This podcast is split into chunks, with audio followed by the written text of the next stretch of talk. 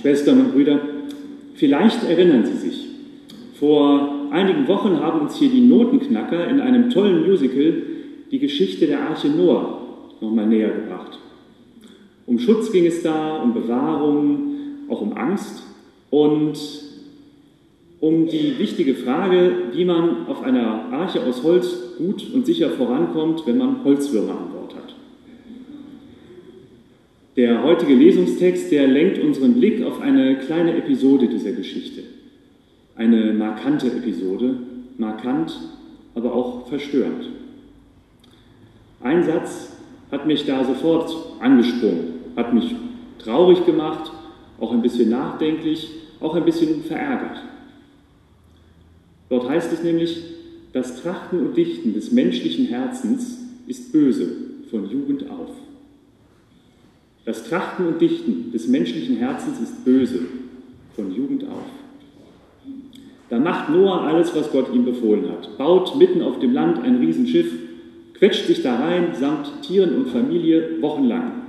Das Erste, was er macht, wenn er rauskommt, ist, er baut einen Altar für Gott. Und was lesen wir dann? Ihr seid böse, alle und immer schon. Na, vielen Dank. Aber ist es denn so? Sind Sie böse? Bin ich böse? Böse, das ist sowieso so ein schillernder Begriff. Auf der einen Seite denke ich da an das kleine Kind, das einen Klaps auf die Finger bekommt, weil es irgendwas Verbotenes getan hat. Du bist böse gewesen. Und auf der anderen Seite die Banalität des Bösen. So hat Hannah Arendt ihren Bericht genannt vom Eichmann-Prozess in Jerusalem 1961. Das Böse an sich in Gestalt eines biederen deutschen Beamten. Auf der einen Seite das ungezogene kleine Kind, auf der anderen Seite der kalte Massenmörder. Und das ist diese riesige Grauzone, die dieser Begriff böse, das ist alles umfasst. Aber Sie und ich und Milliarden anderer Menschen, die jeden Tag einfach nur versuchen, ihr Leben irgendwie zu meistern, böse, immer schon gewesen. Also es wird Gott in den Mund gelegt und der heilige Augustinus schreibt, Gott kennt uns besser, als wir uns selber kennen. Deswegen möchte ich das, was uns vielleicht provoziert, was uns vielleicht verärgert, was uns vielleicht auch in so eine ähm, Verteidigungshaltung bringt, nicht direkt zur Seite schieben, sondern einfach mal genauer gucken, was dahinter steckt. Am Anfang des Gottesdienstes, da kommt das sogenannte Kyrie-Gebet. Das heißt so, weil wir mit Kyrie eleison antworten, Herr, erbarme dich. Und dieses Gebet kann uns weiterhelfen auf der Suche nach diesem Bösen. Gerade auf der Schwelle, also sozusagen noch vor dem, wenn wir raus vom Alltag der Welt kommen in den Gottesdienst, auf dem Weg zur Begegnung mit dem Geheimnis Gottes. Da will uns dieses Gebet auf eine ganz bestimmte Sache aufmerksam machen.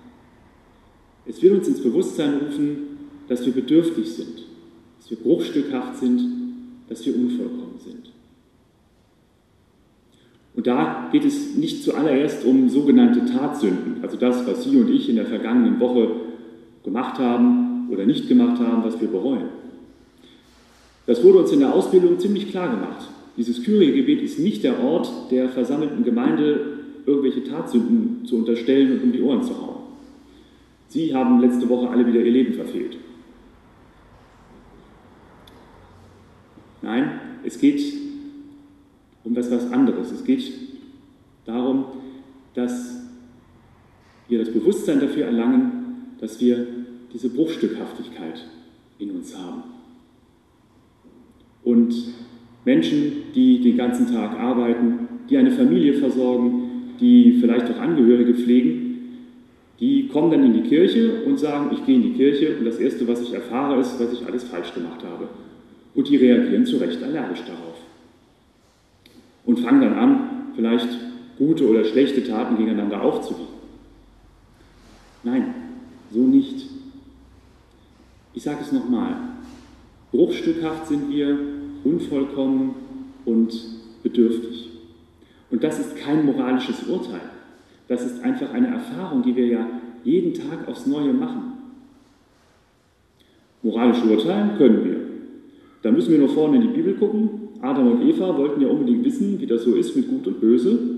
Dafür haben sie sich über ein Gebot Gottes hinweggesetzt und sind dafür aus dem Paradies geflogen. Also unser Leben theoretisch ausrichten nach dem Guten und dem Bösen, moralisch richtig handeln, das können wir eigentlich. Was wir aber nicht können, das ist die Folgen unseres Handelns abzusehen. Manchmal wollen wir das nicht. Manchmal sind unsere Bedürfnisse so stark, dass wir einfach darauf pfeifen, welche Folgen das hat, wenn wir die jetzt befriedigen. Aber ganz oft können wir das auch einfach nicht. Und so handeln wir eben böse, wie es in der Bibel heißt. Man könnte auch sagen, lebensfeindlich, schädlich. Anderen Menschen gegenüber, aber auch uns selbst gegenüber.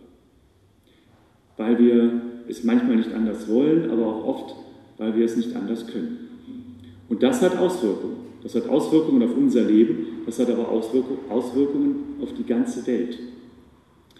Es gab ja neulich diese Studie, haben Sie vielleicht gehört, wie viel Prozent der Kinder in Deutschland mindestens fünf Jahre in Armut leben. Ich glaube, 21 Prozent waren es.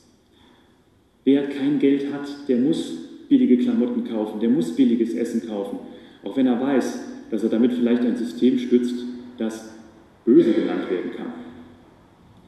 Es gibt Menschen, die sind so sehr angewiesen auf die Aufmerksamkeit anderer, dass sie überhaupt keine Rücksicht auf deren Gefühle nehmen und die einfach nur benutzen für ihre Zwecke. Es gibt Menschen, die sich sinnlos und leer fühlen und das dann auffüllen wollen in irgendeiner Ideologie, die aber menschenverachtend ist. Noah hat alles getan, was Gott ihm aufgetragen hat. In der Bibel wird Noah ganz oft als der typische Gerechte bezeichnet. Eine höhere Auszeichnung kann es eigentlich gar nicht geben. Und trotzdem, in diesem Sinne handelt sogar Noah böse. Und Gott, der die Welt für die Pflanzen und für die Tiere und für uns gut geschaffen hat, den macht das traurig. Aber er macht ein Versprechen. Er gibt ein Versprechen ab, sich selbst und Noah und mit Noah auch allen Menschen und sagt, obwohl ihr ständig in der Gefahr seid, daneben zu hauen, obwohl ihr ständig Entscheidungen trefft, die vielleicht falsch sind, obwohl ihr immer in der Gefahr steht, in dieser Grauzone irgendwo zu landen, wo ihr nicht hin wollt, werde ich euch diese Welt erhalten.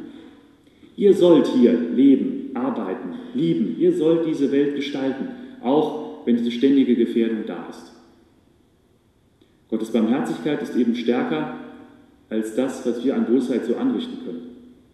Man kann es auch anders formulieren, Gottes Ordnung ist stärker als jedes Chaos, was wir hier anrichten können. Dieses Versprechen galt und gilt weiter. Aber Gott ist nicht bei diesem Versprechen geblieben. Ich will dich segnen und du sollst ein Segen sein, sagt er dem Abraham, auf Deutsch Vater vieler Völker. Aus dem Nichtfluch über Noah wird ein Segen über Abraham und alle seine Nachkommen. Und dem Volk Israel gibt Gott über Mose Weisungen. Und der einzige Zweck dieser Weisungen ist, dass das Volk Israel, sei es im Privatleben, sei es in der Gemeinschaft, dem Bösen möglichst wenig Raum bieten kann, sondern Raum schafft für das Gute, für den Shalom, für den umfassenden Frieden Gottes. Und in der Bibel lesen wir auch, dass diese Verheißung des umfassenden Friedens letztendlich allen Völkern, allen Menschen gilt. Auch dieses Versprechen galt und gilt weiter. Und Jesus, der kannte die Geschichte der Arche Noah. Er kannte den Segen über Abraham und seine Nachkommen. Er kannte die Weisungen, die Mose dem Volk Israel gegeben hat haben wir ja im Evangelium gehört, wie gut er die kannte und äh, wie gut er sie auch auslegen konnte. Jesus wusste auch, dass diese Verheißung allen Menschen gelten soll. Und Jesus kannte das Böse. Der Teufel hat es probiert. Er hat versucht, in den Versuchungsgeschichten ihn von Gott zu trennen. Und zwar mit dem Angebot, das wahrscheinlich in der einen oder anderen Form die meisten Menschen von uns äh, sehr verlockend fänden, mit dem Angebot der Freiheit, der absoluten Freiheit, der entgrenzten Freiheit. Gut und Böse nicht nur kennen und versuchen danach zu leben, nein, Gut und Böse selbst bestimmen, eine eigene Weltordnung aufstellen, am besten noch unsterblich sein, letztendlich sein eigener Gott werden, um den Preis, die Verbindung zum wahren Gott zu verlieren. Das Böse schlechthin. Gott weiß um unsere Bedürftigkeit. Gott weiß um die Grauzonen des Lebens, in denen wir ständig rumtapern. Und Gott weiß, dass wir das aus eigener Kraft nicht überwinden können. Deswegen hat er mit Noah den Bund geschlossen. Deswegen hat er Abraham gesegnet und seine Nachkommen. Deswegen hat er Mose die Weisungen gegeben. Und deswegen ist er in Jesus Christus Mensch geworden. Vollkommener Mensch im doppelten Sinne. Einmal ein richtiger Mensch, so wie wir, aber auf der anderen Seite eben einer, dem das Böse nichts anhaben kann. Der das Böse überwindet. Und mit Jesus Christus schließt Gott einen weiteren Bund, der die Menschen einschließt. Und von diesem Bund sind wir durch die Taufe ein Teil. Durch die Fluten der Angst, durch die Fluten der Bedürftigkeit, durch die Fluten der Unklarheiten geht es hindurch, durch die Flut der Sünde. Sündenflut, Sintflut. In der Osternacht wird das ganz besonders deutlich. In dieser Osternacht konnten wir ja vier Konfirmanden taufen und in der Osternacht wird auch die Geschichte der Arche Noah gelesen. Und in der Osternacht, da wird auch das Abendmahl gefeiert, so wie wir es heute tun werden. Bei diesem Mahl können wir unvollkommenen Menschen Anteil haben am vollkommenen Menschen Jesus. Wir können ausruhen, ausruhen von uns selbst und Anteil haben an diesem vollkommenen Menschen. Wegzehrung bekommen für diesen Gang, den wir ja jeden Tag, jede Stunde machen müssen durch dieses ziemlich chaotische, ziemlich unübersichtliche Leben.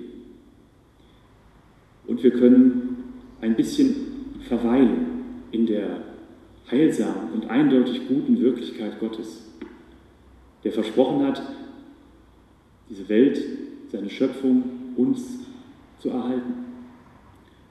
Und in dieser Wirklichkeit Gottes, da können wir das bekennen, was wir gleich im Abendmahl bekennen und uns trauen zu sagen, Herr, ich bin nicht würdig, dass du eingehst unter mein Dach, aber sprich nur ein Wort, so wird meine Seele gesund. Und darauf vertrauen, dass Gott immer stärker sein wird als das Böse, das uns bedroht. Und sein Friede, der höher ist als all unsere menschliche Vernunft, der bewahre eure Herzen und Sinne in Christus Jesus.